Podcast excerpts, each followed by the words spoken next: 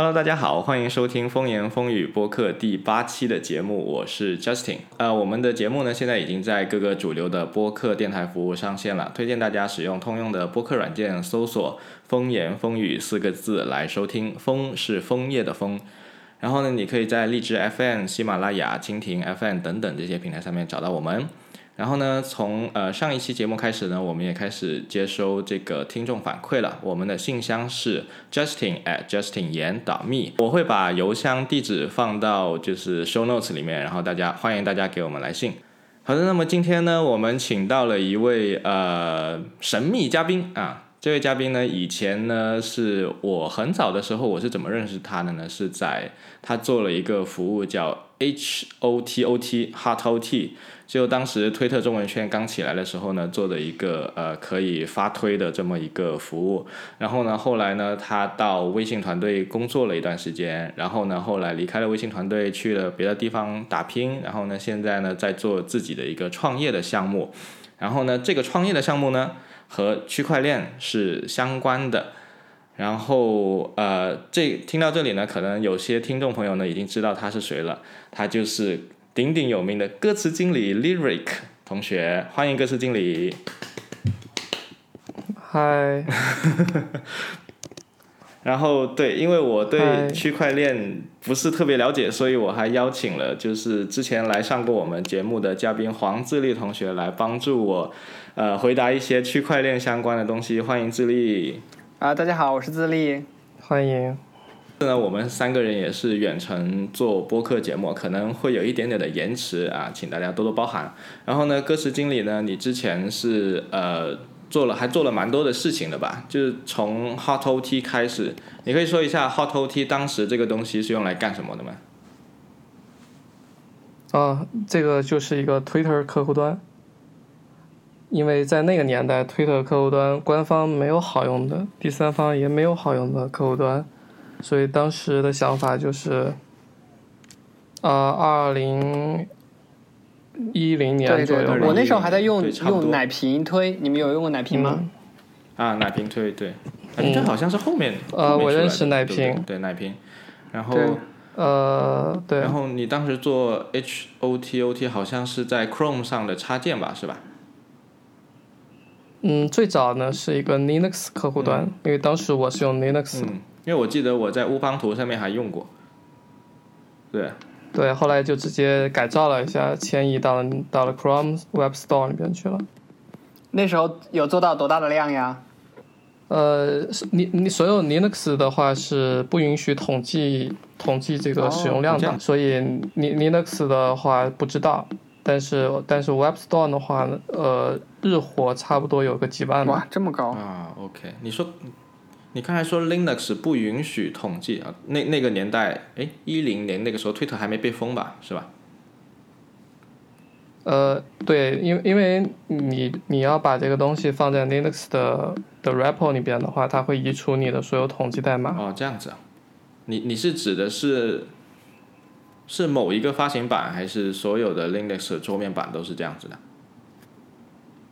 呃，当时进入的 Ubuntu 和 Debian 会这样做。啊，OK。然后后来就各自经理，你是在微信团队工作了一段时间，是作为产品经理对吧？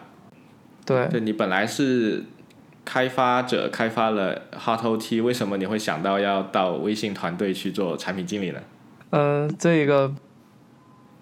比较嗯比较意外吧，也不说不算，也说不上意外，单纯就是觉得也许这个职位更适合我。OK，那你现在在做的项目，你是以什么样的呃角色在里面呢？呃，打杂的，打杂的就是 CEO，就是哪儿需要我就我就去一下。对对对，打杂的就是 CEO，首席首席大对对首席大杂官。真是这样子，就是因因为在一家小公司的话，每个人都有其实都有很多不同的呃角色的工作要做，跟在大公司不太一样。而作为 CEO 的话，需要需要能接需要接触的需要做的事儿会更多，因为在小公司里面永远都处于人力不足的状态，所以这也很正常。嗯。那你们现在呃在做的公司是呃 Fox dot one 嘛，对吧？对，可以可以访问网址，https 啊，fox dot one，呃嗯，对，你们你们现在做的东西呢是和呃区块链是相关的，对吧？但是呃，嗯，其实我不太就我不是很了解，就是就是区块链在前两年是去年还是前年吧，那个时候不是有很多人去做那个 ICO 嘛，对吧？就对，这些东西我不知道你们了不了解。是这样，就是我稍稍晚一点的再解释我做的东西。我先说一下区块链这个东西。嗯。呃，其实区其实对于如果是对于技术人员的话，要理解区块链是非常容易的，因为我相信大部分工程师都应该用过 Git。对，Git 的本质就是区块链。嗯，Git 你这个切入点，这个思路还是蛮新颖的。嗯，对对吗？我我说的没有错吧？Git 的本质确实是区块链。我们想一下，Git 是解决什么问题的？嗯，我们在平时在代码管理，呃，开发对对，我们在写代码的时候，哎，很多开源的项目，它可能分散在全世界不同的地方，然后可能会有成千上万个 branch，然后有很多很多人都在为一个项目贡献代码，然后 Git 解决的其实是一个分布式代码管理的问题，版本管理的问题，而且这里边呢，它是它实现了一套。机制啊，它可以没有一个完全中心化的服务器来做到代码层面上的一致性，没错吧？嗯，嗯，对，嗯，那区块链呢？呃，Git 的数据结构就是区块链，每个 commit 就是一个 hash，然后每个 commit 都包含上一个 commit 的信息。但唯一不同的是它可以删除，对吧？像 force delete，哎，对，是的，没错，这个是可以的。哇，你这个思路切入的有点有点硬核、啊，我觉得。就是你刚才所说的那一些 Git 相关的那一些呃概念，包括一个 commit，然后它包含了上一个 commit 的信息等等这些东西啊，其实呃呃真的是程序员才比较容易理解的。你有没有办法，就是呃，比如说我现在是一个不懂不懂 Git 的小白，然后然后区块链这个东西，你可以跟我解释一下它是一个什么东西吗？这个也很好解释，我们每个人都用过数据库。嗯。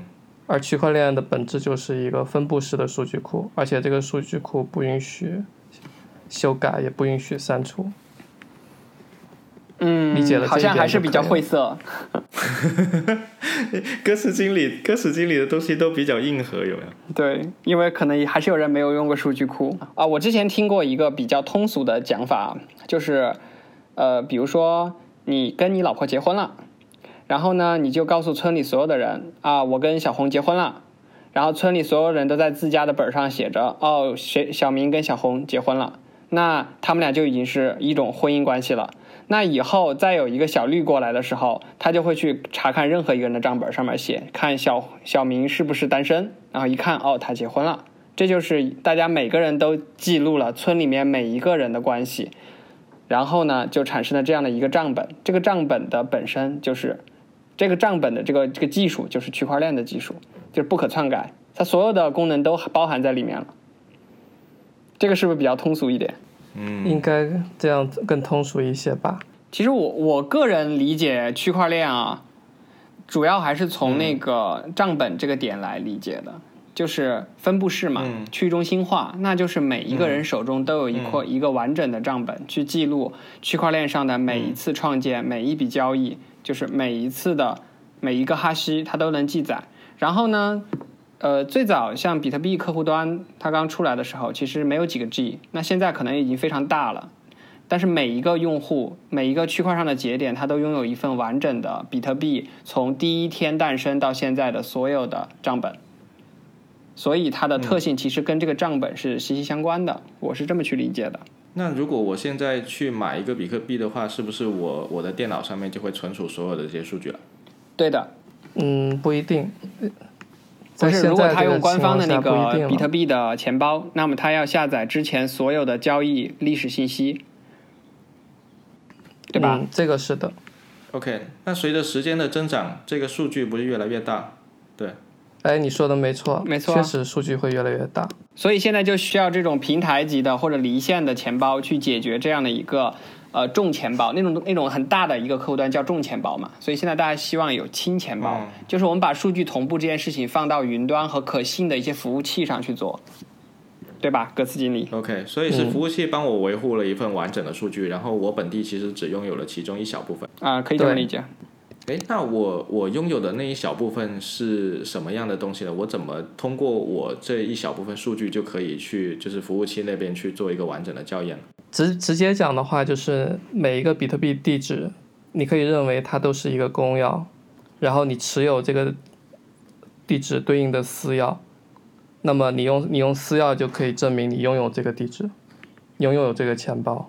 那对于普通人，对于如果用普通人可以理解的话来讲的话，就是你持有一个钥匙，这个钥匙只有你知道，然后只有你能开，嗯，嗯，Justin 刚才应该是想问，就是它本地的轻钱包数据可能只有两三兆，然后它怎么去和服务端那个二三十个 GB 的重钱包去做一个呃同步的这样的一个关系？只要同步最近的节点就可以了。这里的这里的技术解决方案有很多，对对对，还蛮多种的。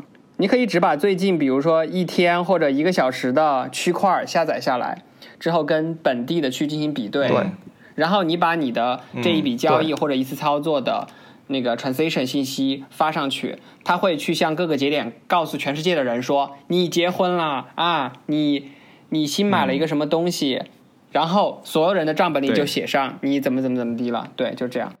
哦，这个有点像《三体》里边的那个用太阳当天线放射发射信号到全宇宙的那个片段。嗯，对，就是告诉所有的人说我们怎么怎么样了，对。其实是这样，我我觉得我们的解释还是有点就是程序员之间的解释。对，因为是这样子的，呃，其实现在这个状态下，如果你想买一个比特币，你根本不需要关心什么同步啦、节点啦，你不用关心这些东西的。嗯呃，你只需要挑一个合适的交易所购买一个比特币，它会自动进你的钱包，其中的技术细节一般人也不需要关心。对，但是但是如果这样做的话，其实它看上去就好像我去买股票一样嘛，对吧？对，对，对但我们可以讲一下它跟股票的区别。嗯，那它和股票的区别是啥？呃，或者说我们可以讲一下它跟现有货币的区别。嗯如果我们要谈比特币的话，呃，有一件很有意思的事情，就是就是其实比特币最初的目的，很早呃，哎，刚好刚好就是十年前的这个月，哦，这个中本聪已经在 paper 里边讲了，对，非常巧，十年前的十一月一号。然后我可以，我们可以说一下他们他在比特币里边的这这篇 paper 里边，他描述了一个呃什么样的特点，他期望解决什么样的问题，就能看得出来。呃，他认为呢，比特币有五个特点，或者说他觉得他能解决五个方面的问题。第一个呢，就是他通过 P2P 的网络解决了双花的问题。双花就是一笔钱花两次嗯啊，为什么会有这样的问题呢？嗯，我们知道在在互联网的世界里边，比如说你下载了一首歌，对吗？你花钱下了一首歌，然后这首歌其实你是可以很容易发给你的朋友的，而且你发给你朋友，你可以发给好几个朋友，你自己还能保存一份，这就是一个多花的问题。你只花，比如说你花十块钱下这首歌，但你发给你朋友，你朋友是没有向你付费的。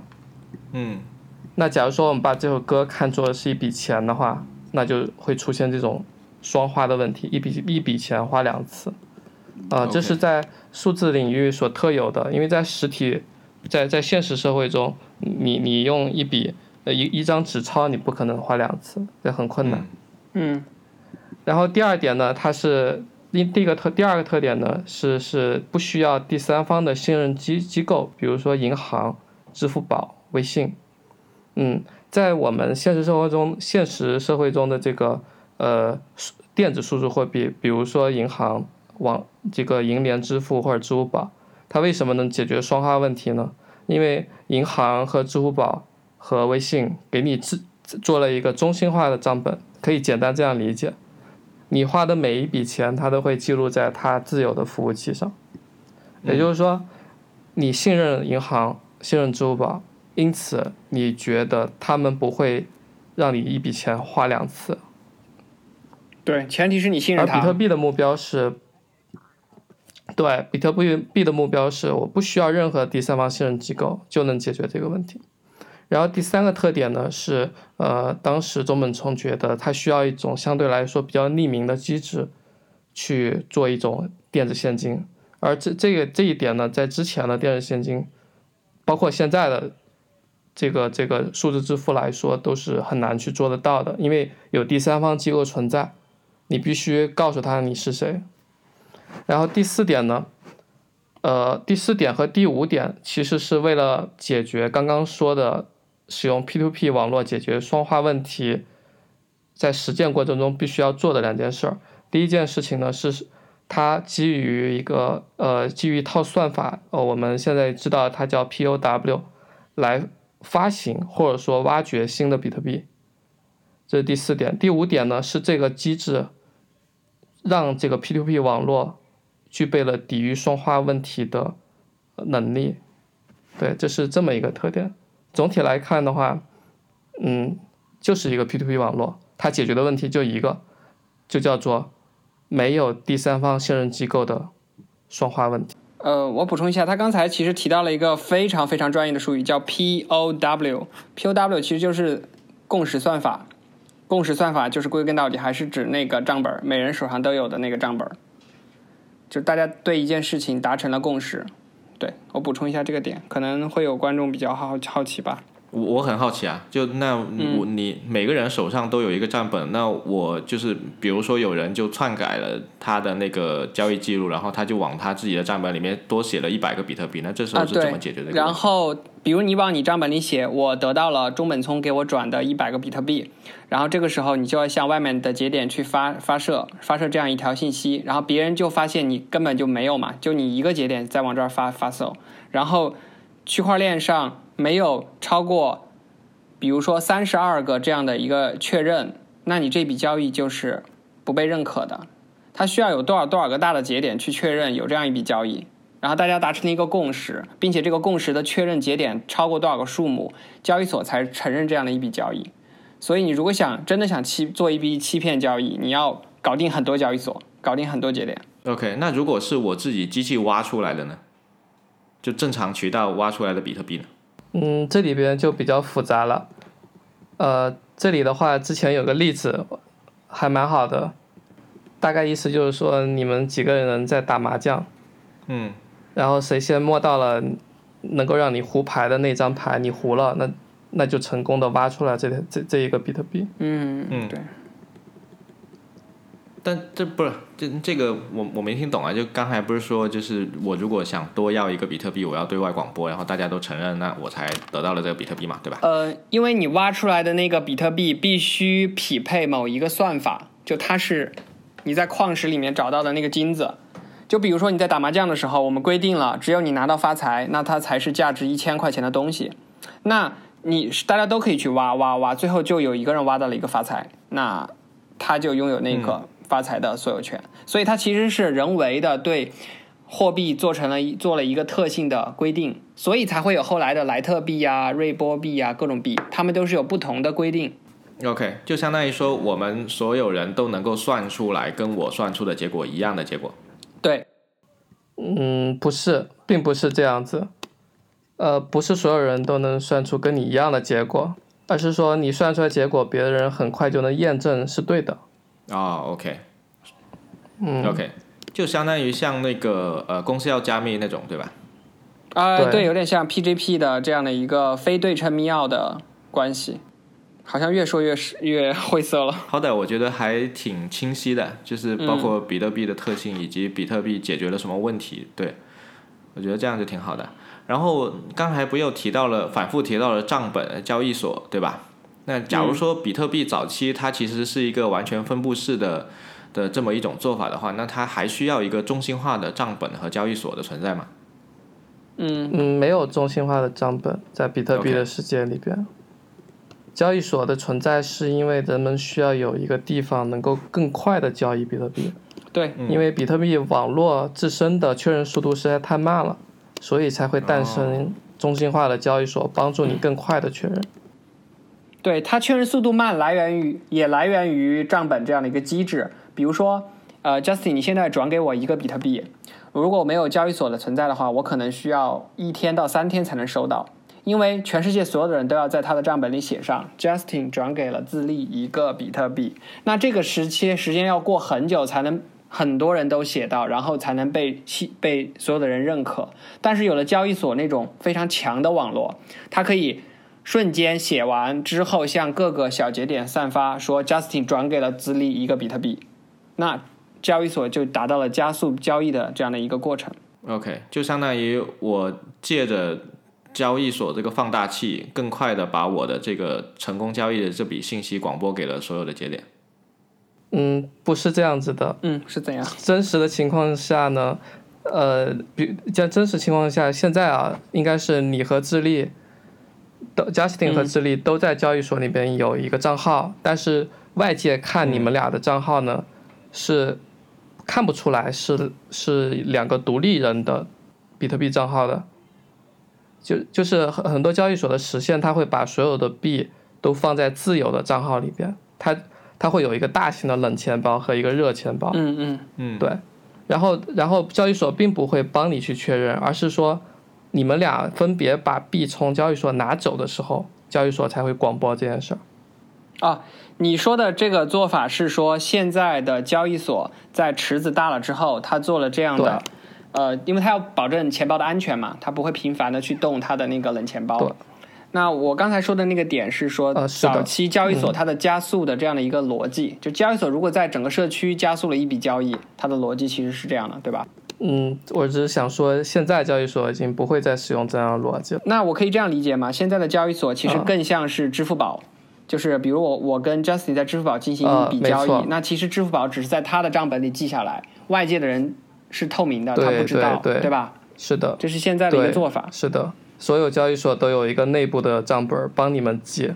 所以，如果我跟 Justin 是在不同的交易所呢？我们之间的交易肯定是会走一遍比特币的那个网络，对吧？呃，在不同的交易所是不能交易的，你们需要在相同的交易所才可以。那我们如果用的是普通的客户端呢？我们俩都有比特币的钱包，我们这样的一笔普通最原始的普通交易，那就要走比特币网络来交易。那就没问题。对，那就可能要几天的时间。对，呃，不用不用，现在要多久？几十分钟到一个小时就好了。哇，现在比特币的节点这么快了，就可以了。嗯，对，嗯，而且现在比特币已经已经快有闪电网络了。对，我有之前有关注过这个。闪电网络是什么？呃，闪电网络，闪电网络简单理解一下，它你可以认为它就是一个高速公路好了。嗯。它没有什么额外的出口，所以它的交易速度会比较快。它怎么实现的？嗯，说起来会比较复杂，我们可以不谈这个话题。OK，那刚才呃，对，刚才提到了交易所，那那就那就接下来肯定会提到钱包嘛。钱包和交易所之间是什么样的一个关系啊？他们肯定是不一样的东西。钱包这个事情其实蛮微妙的，呃，其实钱包的本质它们不是一个很特别的东西，你可以认为它就是一个操操纵你的账本的一个 interface，就是一个界面而已。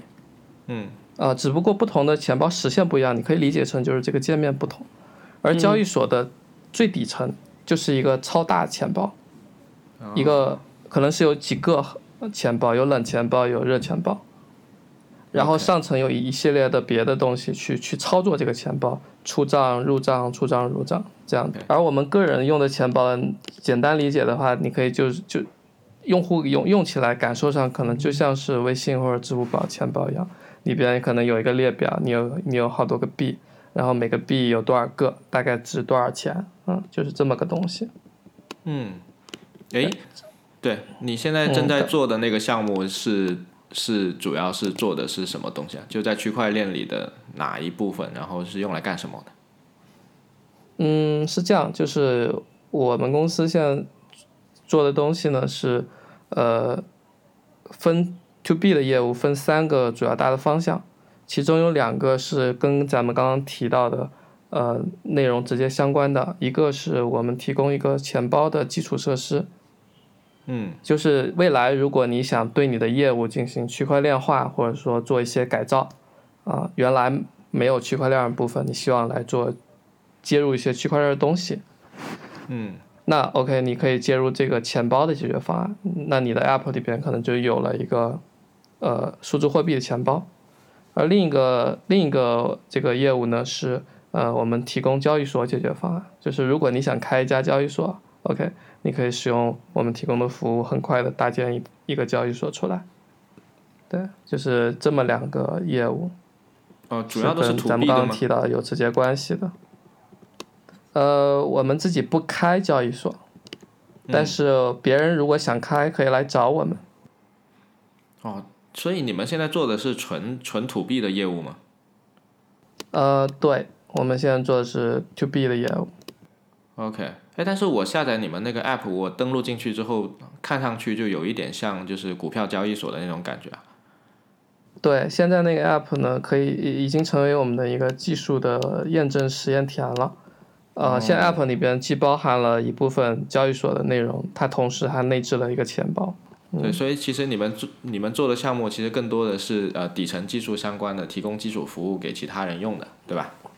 没错，尤其是对于现在，因为区块链很很火嘛，很多人都希希望能够了解和接触到这个领域，啊、我们就帮他做这样的事情，帮他的业务，帮他的普通业务赋能，用现在比较流行的话来讲，OK，帮他的传统互联网业务赋能。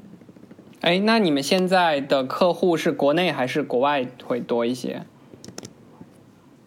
嗯，因为国内这个合规性的要求的话，国内是没有交易所业务的，所以国内只有这个呃钱包业务。对于国呃另在交易所和一和和这个钱包业业务的话，在国外都有可能啊。我就我想说的是这个，呃，我想说的是这个呃，对于钱包业务，我我们它对它的真实命名，这是这个区块链支付结算，所以在国内开展这个业务是 OK 的。但对于哦交易所业务的话，在国内是不 OK 的，就只能在国外来做。嗯 OK，那现在呃，就是区块链这两年不是特别火嘛，对吧？那除了我们刚才提的呃交易所，然后买卖比特币，所谓的 ICO 之类的这些东西之外，它还有一些别的应用场景吗？嗯，其实是有的。前段时间不是呃，腾讯、阿阿里和那个招行都搞了这个发票嘛，嗯，区块链发票系统嘛，对吗？其其实这是一个非常非常典型的应用场景。因因因为如果你做过财务的话，你会发现处理发票是一件做过税和财务的话，处理发票是很蛋疼的一件事儿，很很很费心费力的。哎，我没有呃做过但但如果财务啊，这 你要不要那你跟我科那你应该普一下？我好像听说说发报销票不能记错一笔账，一笔都不可以，会会有很大问题。嗯呃，基本上是非常非常苛刻。哦虽然没有做财富，但是你在公司里边也报销过，对不对？嗯，对啊，对，贴发票这件事儿已经很痛苦了，对吗？很麻烦。嗯，对啊。嗯，财做财务比贴发票痛苦十倍，哎，那区块链是怎么解决这种痛苦的呀？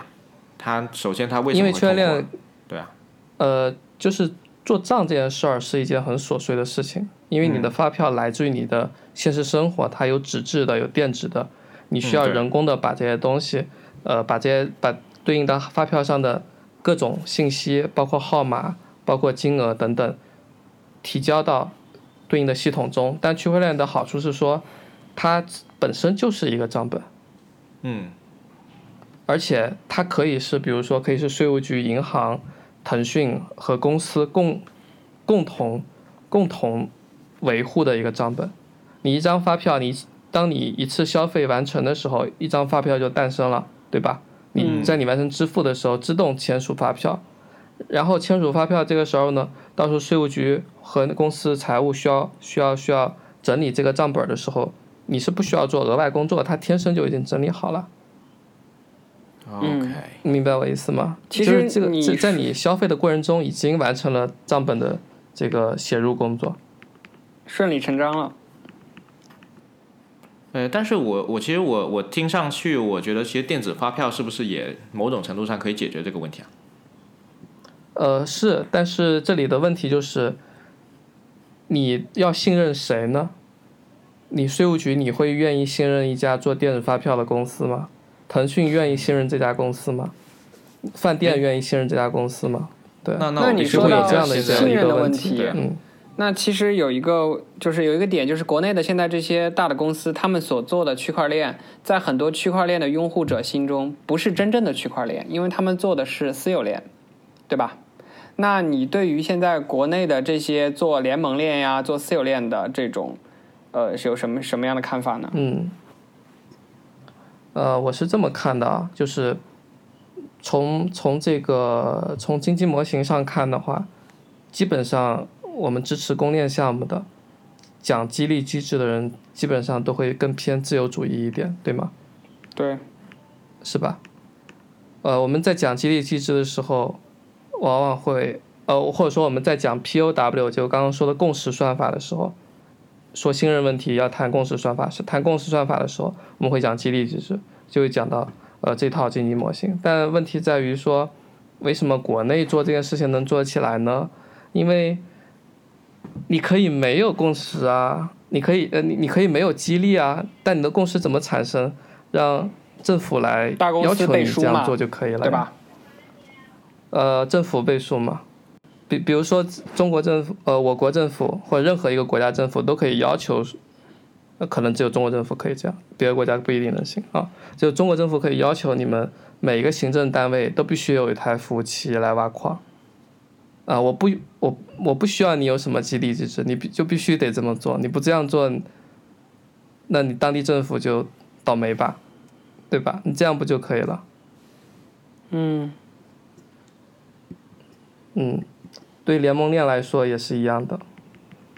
如果你有一个比较大的一方，嗯、他有绝有比较强的权威，那可以就这样做就可以了。对，成立这样一个联盟，然后所有的这种信任都建立在对这个联盟的信任上，对吧？但这个还对于你像我，我就是比较自由自由主义的这样一种感觉，我可能更趋向于说，像比特币这样的一个自由的链，谁都无法去干预干涉。对，你像谁连连中美聪是谁都不知道，对吧？这样就更是它本身的一个价值。所以，呃，那区块链它很多呃应用嗯其实都会应用它的匿名啊，它的一些比较不好的那种，怎么说呢？就因为它是匿名的嘛，所以有很多不好的用法其实都在比特币上去发生了。那这个点你怎么去看待呢？嗯，我觉得这个世界就是这样子的，所谓光影相生啊，有光明的地地方就一定会有影子，你不可能把影子完全干掉，所以接受它就好。好的，那要不我们直接进一首歌休息一下。那今天中场休息，我们这首歌由啊、那个歌词经理带来一首歌，带来什么一首什么歌呢？歌词经理，呃，在莫斯科的陌生人，不是你要介绍这首歌，啊，这首歌是 MJ 的一首歌。听说他是在莫斯科写的，在他在莫斯科开完他的演唱会以后，好的，那进一首歌休息一下。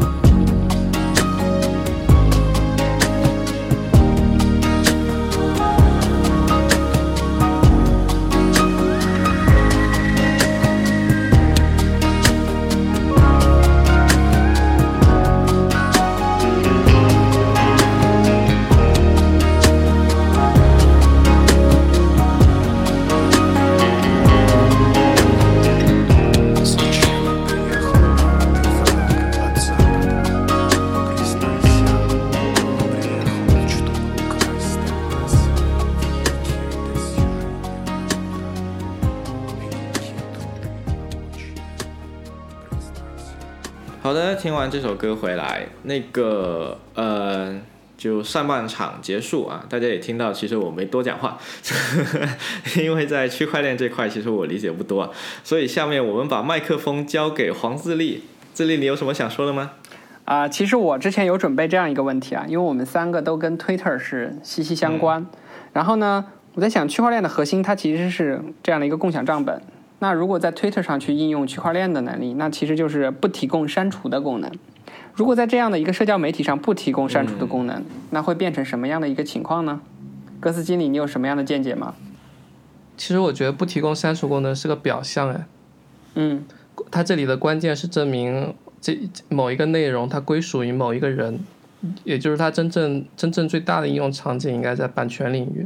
呃，数字版权其实是一件很很蛋疼的事情哦。我们不，我们其实之前都有接触到，呃，很多音乐，大概十年前很多音乐是盗版的，很多游戏也是盗版的。后来我们设计了很多很多的方式，来来来控制，避免别人盗版我们的东西。但所有这些方式最终效果都不如一个简单的方式好。这个方式就是提高人们的生活水平，嗯，但是这个很难呀，并且降低支付的门槛。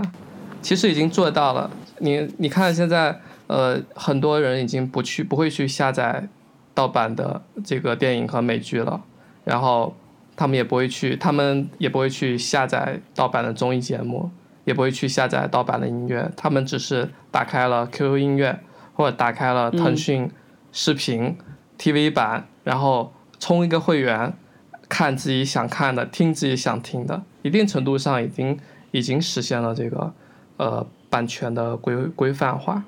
然后区块链的区块链的意义呢，会觉得还还有蛮大的期望的，对它在版权这个领域。我们我们以这个歌曲为例吧，我们可以看一下歌曲的版权是怎么样演变的。最早的时候啊，我们要。听一首歌，我们需要买一个磁带或者买一个 CD，对吗？对。你买一个 CD 的话，它是一个实体，很贵，然后里边有呃二十多首歌，嗯，然后你可能只喜欢其中的两首，但你必须把一张 CD 买回来。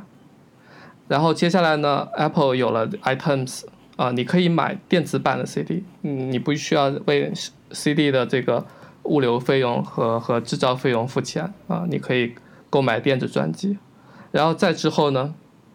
你可以选择购买 iTunes 上某一首歌啊，我就听，呃，美眉的呃某一首歌，嗯，Blank Space，OK，我就买这首歌好了。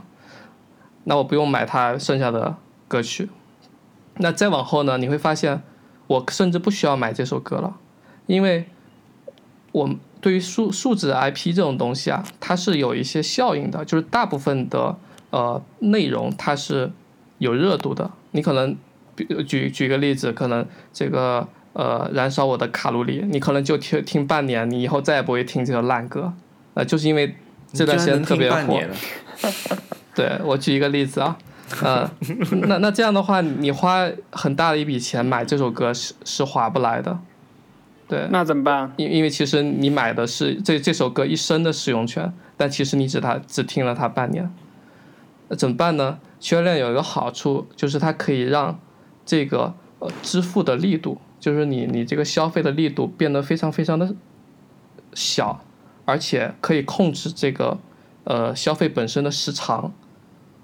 其实这现在我我刚刚还没有讲完啊，就是接下来接下来的这个这个呃音乐版权的发展就变成了租用机制。我我怎么解决我只听它半年的情况呢？呃，现在很。音乐平台给出的方案是，你可以购买我们的会员会员，你在会员期限期限内，你可以听歌，听很多歌。那那你不想听了，OK，你就不再续费就好了。那再往下的阶段，我我我我认为是区块链可以致力于解决的一个一个阶段了。为什么呢？它能做到两点，第一点是它可以实现非常小力度的支付行为，非常小力度。第二点呢，它可以做到。呃，对，非常对对某一首歌，甚至是某一个片段的租用，就是你不一定要去去购买一个会员，去租用一个会员，租三个月不用了，你可能只需要听这首歌，听一次、两次、三次，你只付他听一次、两次、三次的钱就 OK 了，这个是区块链可以做得到的。嗯，所所以我我对区块链在版权方面的应用还是比较有期望的。可是我可能还是会选择买它终身的使用权。啊，如果你真的喜欢这首歌的话，当然可以。啊，嗯。我我觉得没有问题。但是但是但是我们看一下这个消费的情况是有有一种概念，就是呃，其实是存在歧视的，就是如果你能提供它更多的多样性的选择的话，你能满足不同人的多样性需求，因为每个人的需求都会完全不同，这就是它它它比现在的方式更优越的地方。对，其实我刚才听下来，我我我脑袋里面想到的反而不是说用区块链来买呃音乐，而是用区块链来买 App。怎么买？就是现在我们不是对啊，就很多 App 它它会比如说一次性付费，然后后面开发者就比较蛋疼了嘛，就升级的时候你要么像啊、Tweetbot 一样直接大版本我就重新下一次，重新买一次，对吧？又或者是像 Sketch 现在那样，你要买席位，你每年要每年要去续费它的 license，、对吧？那如果你有了区块链之后，那是不是这一些东西可以变得有一种更灵活的方式去去实现它呢？对，现在有一些区块链上的 D app，就是 DApp，他们确实在尝试往这个方向努力。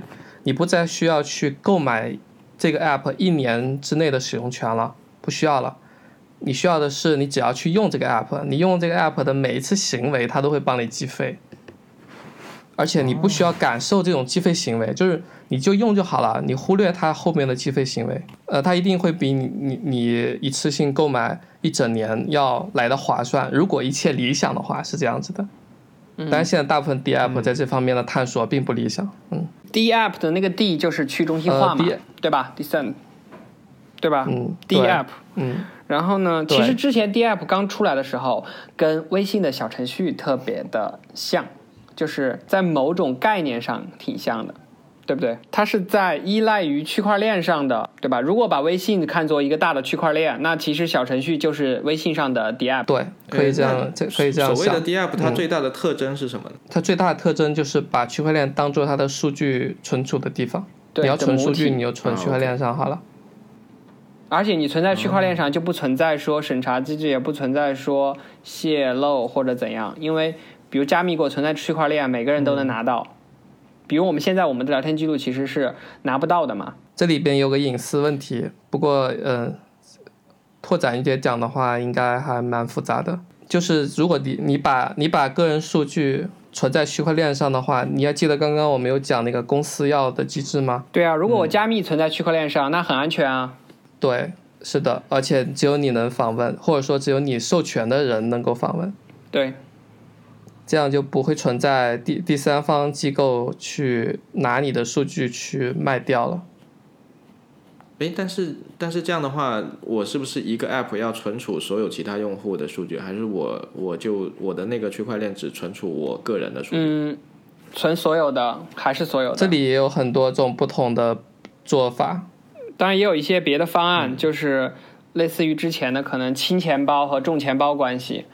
如果是重钱包的方案，那就是说每个 app 的数据，每一个用户都会下载到，嗯，但是被加密过了，它下载到的只是一个 block，一个没有意义的块儿。大家就算加密加密过，其实也还是挺可怕的。这就跟我们把那个、呃把密码或者什么存在那个 One Password 里面，再把 One Password 加密之后的文件存到 Dropbox，这时候我们 Dropbox 即便丢了或者公开，嗯我觉得也是很安全的，因为我的 Master Code 在我手上。嗯，是的，，啊但其实但呃不不一样嘛，就是我们把这些东西呢，其实是存在了一个中心中心的服务器嘛，对吧？会会持有这两份数据的，其实就是服务器，甚至它就算分布式，它也是有限的嘛，对吧？但如果你用了区块链技术，那相当于所有的用户每一个人都会有一份你的数据嘛，虽然它加密了，对吧？嗯，对，所以，所以我想想，我觉得这个事情好像还挺可是的。是的，别别担心，因因为如果这件事情值得担心的话，大家就不会就不会信任比特币了。因为你如果没有私钥的话，想想破解出来是几乎不可能的。但是你对于普通的呃我们身边的朋友来讲，他们经常听说的就是这个交易所呃被黑黑客给攻了呀，或者那个人的钱包被偷了呀，其实还是有一种不安全的感觉萦绕在身边，对吧？嗯，交易所那是一个特例，因为交易所是一个中心化的东西，它天生就有缺陷。但是钱包这个事儿呢，这个还真值得谈一谈。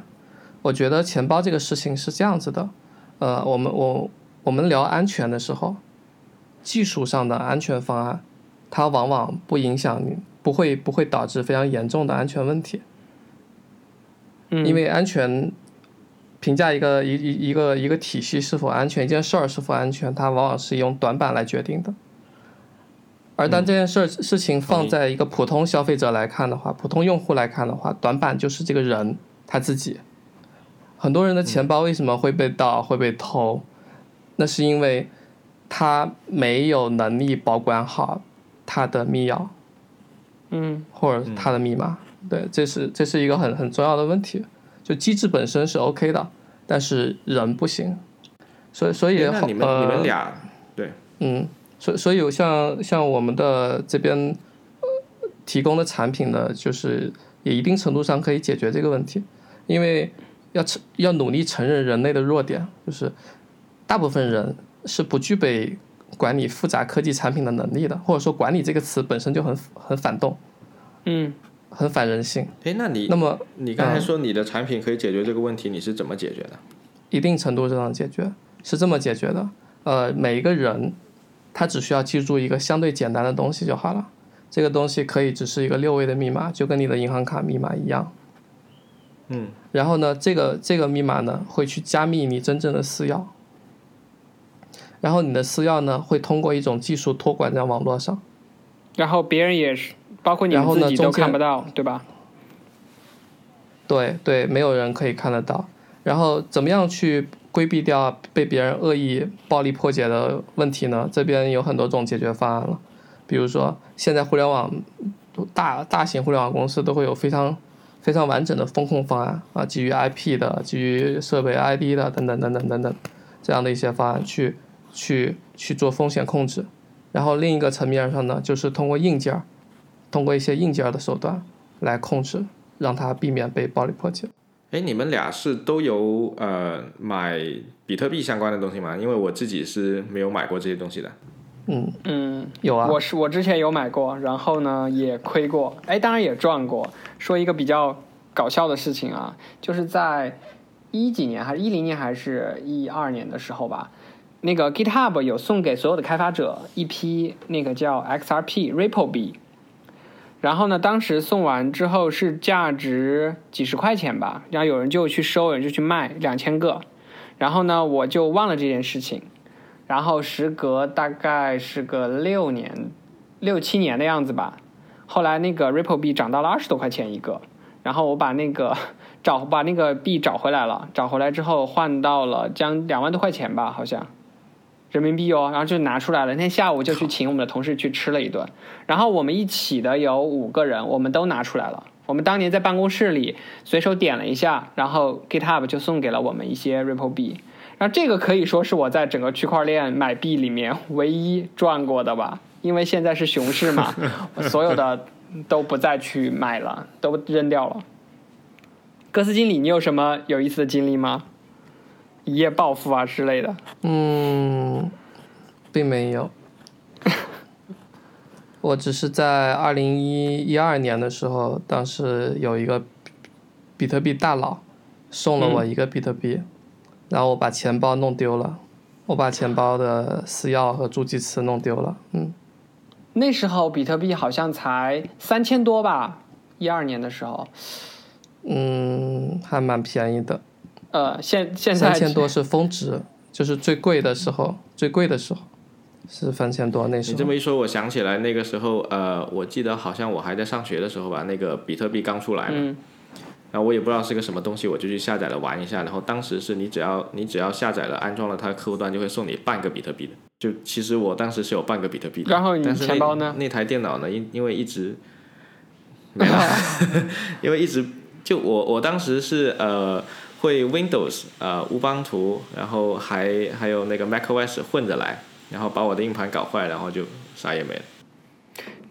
之前有一个真事啊，我跟你说，特别特别的，特别让人惋惜。就他也是有一批那个 Ripple 币，后来价值几百万还是几千万吧。然后它存在了 QQ 邮箱的那个临时文件、临时大文件里，然后那个东西就过期了，就没有了，你知道吗？然后后来他就写那个邮件去找到了这边的负责人，最后都没有找回来，真的很可惜。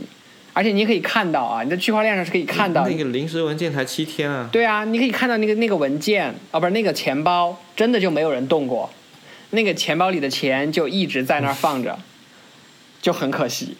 所以说天哪，它的这种呃这种机制有好处，也有它的坏处，就是你一旦丢了，没有忘记密码这样的一个功能，就没了。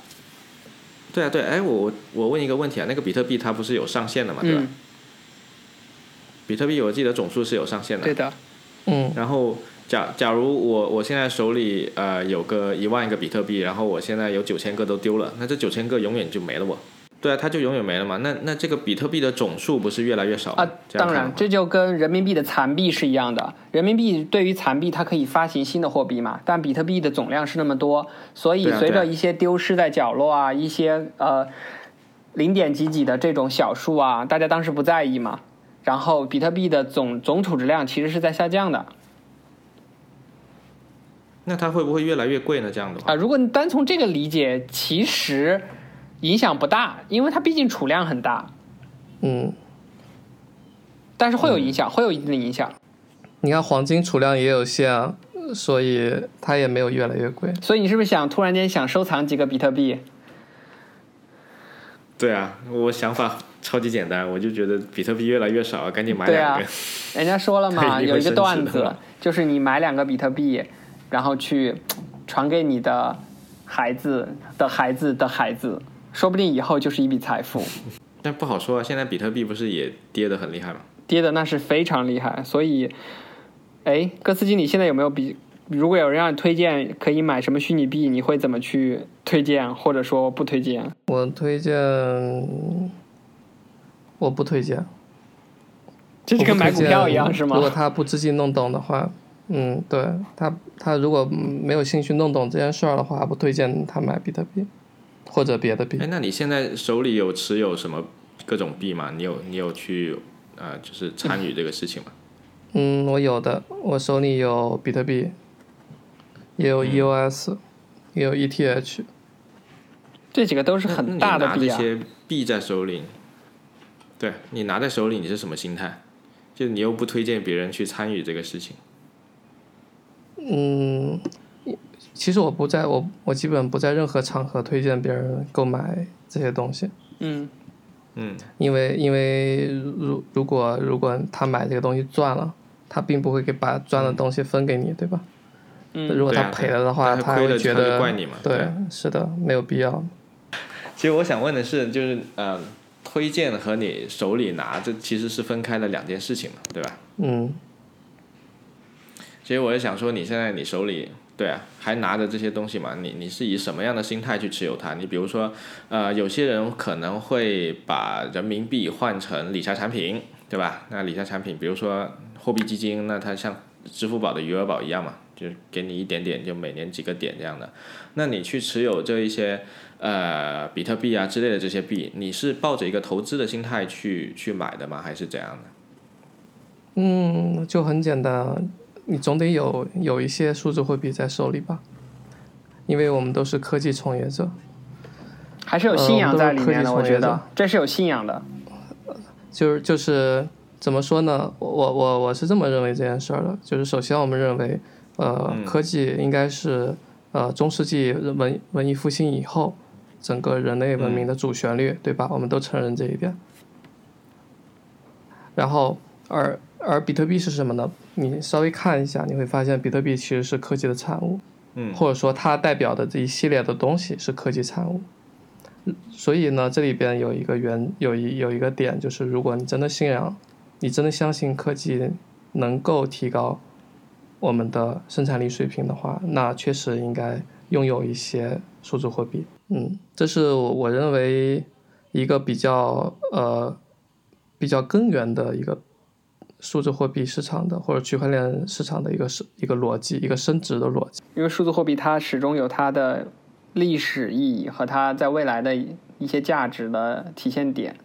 因为大家现在整个随着世界贸易越来越地球村嘛，大家其实对于跨境的一些支付、比特币的一些应用，不仅是比特币啊，很多虚拟货币的一些应用，其实都已经慢慢的显露出来了。在这样的一个趋势下，我觉得数字货币是有它的价值的。但是，因为我之前也有参加过一些 ICO 嘛、私募这样的项目，我觉得私募是相当的有危险，因为它就是白皮书，你知道吗？一个白皮书就可以搞出一个项目来。它必须得有项目落地，它才能把区块链真正的用到实处去。不然的话，我觉得很多项目都是空气项目，所以还是要值得警惕。嗯，我来我来讲一下吧。呃，首先 ICO 我还蛮喜欢这个概念的，因为它确实解决了很多问题。呃，另外呢，I ICO 并不是私募项目，ICO 其实是公募，是向公开场合发表的募资项目。呃。我为什么会觉得 ICO 还不错呢？是因为它其实解决了，就是把投融资这个过程中的中介给干掉了。我们知道比特币其实干掉了第三方信任机构，其实是一种去中介的方式。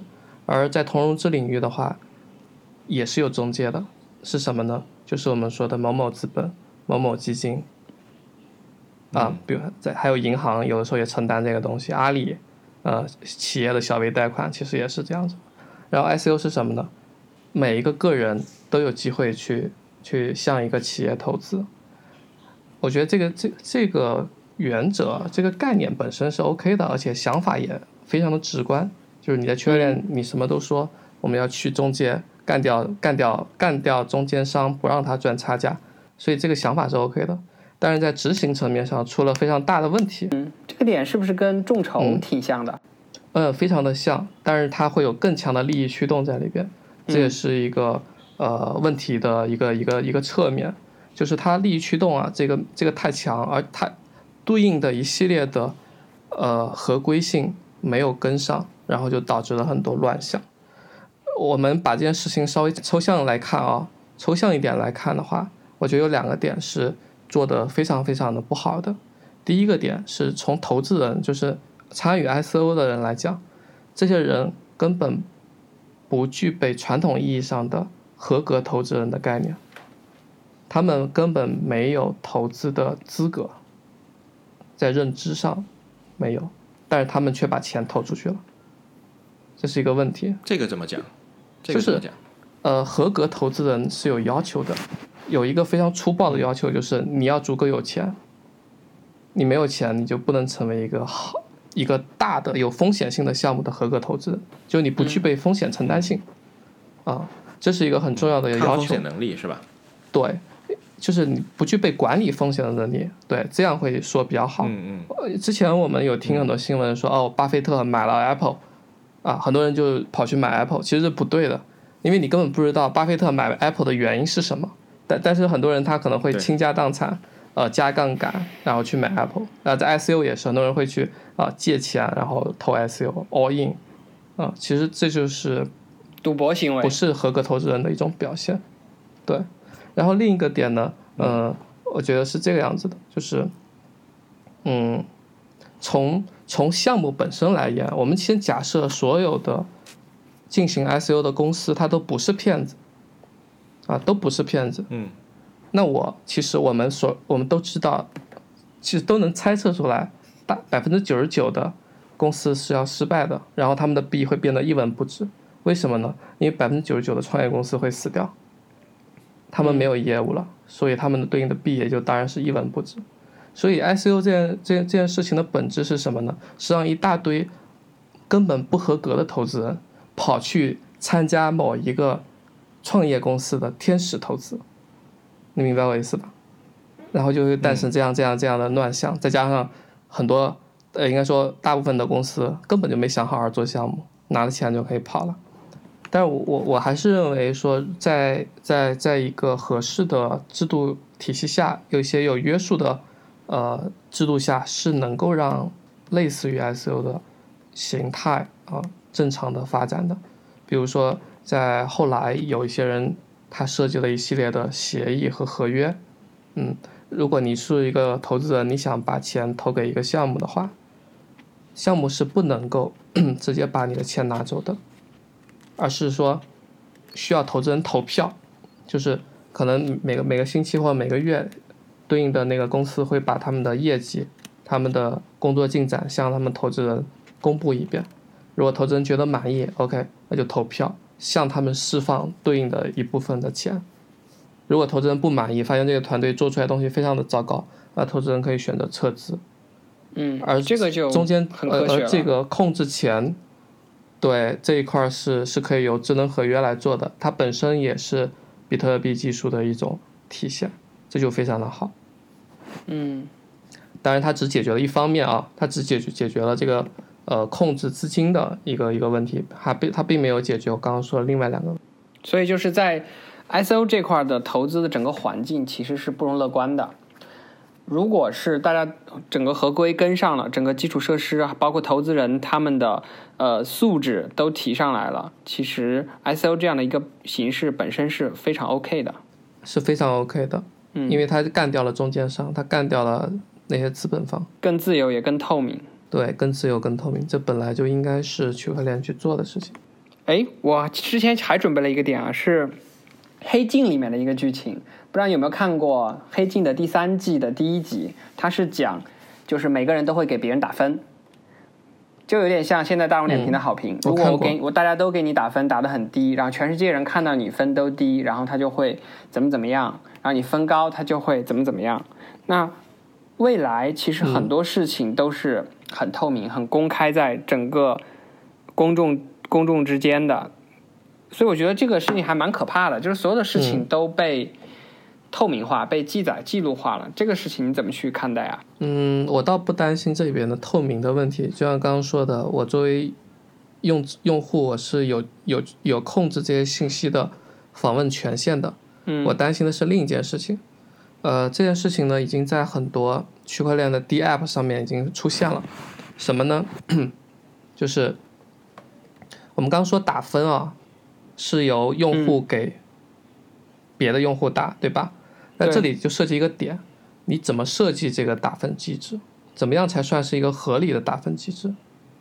这就非常的困难。在现在的 D App 里边也有类似的情况，比如说，嗯、我有看过一个 App，它是你阅读一篇文章给你多少分儿，你转发这篇文章给你的好友，并且好友阅读了，又给你一个多少分儿，后一个分儿可能比之前那个分儿要高一点，因为它实现了更大的内容价值，对吧？因为它这样这样听上去是没问题的。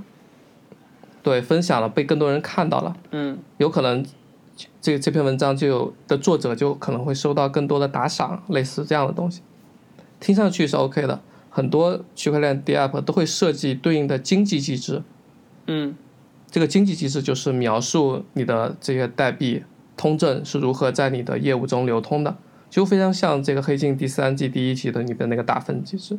但这里的问题在于说，这个机制啊是是死的，就有点非常像什么呢？非常像是非常像这个计划经济，嗯它永远都落后于市场，甚至说在设计之初，在产品上市的第一天，它就已经落伍了。因为你你的业务还有尤其是对于社交网络来说，就是需要很多 UGC 的这些东西来说，内容网络来说，它是一个存在自进化的一个概念。嗯，自进化所以它这种？机制，这这种，呃，就是市场，它是一种市场化的行为。就相同一篇文章，相同一篇文章，它可能被看了一万次，但是呃，看了一万次，他可能只有十个人打赏，而另一篇文章，他只看了一千次，他很可能就五十个人打赏。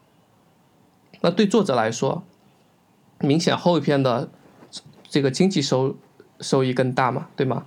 但是对于对于这个对对于一个现在的很多经济系统来说，我指的是 D App 上经济系统来说，它是死的。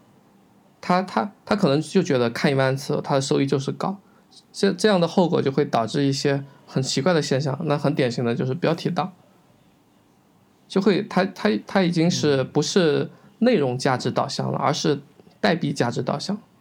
我为了获我我为了让呃让我的东西在这博一套经济体制中获利。对，对，它已经丧失了这个内容网络本来应该去做的一件事儿，就是你好好写内容，好好写文章，它不再对具备这样的能力了。我听着，我觉得这个更像是那个呃服务本身制定的规则没有没有变化导致的。呃，一个是没有变化，或者说它的变化永远都滞后，因为这个规则啊，它在调整的时候，在在很多 DApp 的社群里边，它都是需要很多人去投票的，你不能天天都在投票，所以它永远都是啊，会延后。一事情已经发生了，对，然后你再投票，那时候已经晚了，所以我我我在诶说这，里所说的投票，对，这里所说的投票是人的投票，还是呃就区块链技术里面相关的一些东西？呃，你你可以理解成人的投票，自然人的投票，当然你也可以理解成机器的投票，无所谓，因为人他之所以能投票，是因为他有他有代币，没有代币是不能投票的。呃，所以我我在描述这这套机制的时候，我就会觉得这一套机制很像是计划经济，而计划经济是不不可能能够适应变化的，对，就非常简单。所以你觉得，其实对于这样的，比如说公共服务也好，对人的这样的一个评定也好，没有必要引入这样的一个打分的机制。嗯，呃，其实我没有办法阻止引入这种打分机制，其实现在已经在引入了。我我们的征信机制其实就是一种典型的打分机制，征信机制也是区块链最大的一个应用场景之一。哎，现在 AI 也很火，AI 跟区块链有什么交集吗？或者说可以互相碰撞的一些地方？因为我们其实对 AI 都特别的感兴趣。呃，我觉得 AI 呢一是这样子的，呃，大量的 AI 产品其实非常依赖于数据的，对吧？除了深度学习以外，甚至是大量的 AI 的产品会依赖于结构化的数据。嗯然后我们刚谈到，那以以刚刚那个 DApp 为例，你你在这个 DApp 上的所有行为，因为为了得到一个打分，所以你一定是所有行为都是结构化的，嗯就是不得不结构化。你要实施这个经济系统的话，那么，呃，我觉得这里的点就在于说，如果有大量的业务区块链化了，啊、而且有真正可靠的经济系统在运作了，那么它这些数据都可以成为 AI 的粮食。那就很可怕了。如果一个一个人工智能特别厉害的人工智能在整个区块链上去进行一些操作啊，操说的更近一点的，就是进行一些操盘。其实它现在不是有个很火的点叫做量化嘛？炒股也可以量化去做。那其实，在交易所也会量化。那如果 AI 发展到一定的程度，它摸清楚了区块链上的很多规则或者很多玩法，它就是一个非常强的操盘手，并且它不会有像证券交易所这样的管理机构来管它，那它会放飞自我。嗯，呃，但很微妙的事情，如果你如果你把这个 AI，呃的应用场景局限在这个这个炒炒币，就是操盘上的话，嗯我倒不担心，因为呃，它它不会不会显得特别特别突出，为什么呢？因为嗯市场就是这样子，当市场中大量人都在使用相同策略的时候，那这个策略就会立即失效。所以，如果一个 AI 超牛逼，那一定会有很多人使用它。当很多人使用它的时候，对那它就会失效。啊，我完全不担心这一点。嗯，那你担心的是什么呢？嗯，很可怕的点。嗯，我刚我担心的是，我刚刚刚有提到的，就是如果这个经济系统被制定出来了，并且实施了，而这个里边的规则是不合理的，是恶法，那这件事儿就会非常可怕，就会出现像《黑镜》第三季第一集那样的后果。但前提也是它这个东西要被绝大多数人所接受，它才有办法去对这个世界有产生这么大的影响。呃，这很容易，因为也现这个现现代人的话是越来越难难以理解很很深入的东西，所以被嗯绝大多数人接受反而是变成了一件非常容易的事情。这听上去有点像那个有一部电影是通过就是安装就你的手机的操作系统，你全家的操作系统，所有的操作系统都是同一家公司做出来的，然后对啊它就可以操控所有的人。这就是这就是中心化的坏处，你就应该用各种操作系统，不要把所有的东西放在一家公司里，我们现在全线用 Apple 的产品，不也是一个问题吗？赶紧去买一个谷歌的亲儿子。嗯，赶紧去自己编译一台 Linux。好的，我看今天节目的时间也差不多了，我是大概消失了有三十分钟的主播 Justin。好的，那么今天我们就讲到这里，我们聊了区块链，聊了一些啊。其实啊，因为我其实我对区块链本身有一些有一些了解，但是没有那么深的了解，所以今天学到了很多很多东西。非常感谢就是呃，歌词经理还有黄自立来到风言风语播客节目。然后今天我们节目就到这里了。好的，谢谢各位，拜拜。谢谢 Justin，拜拜。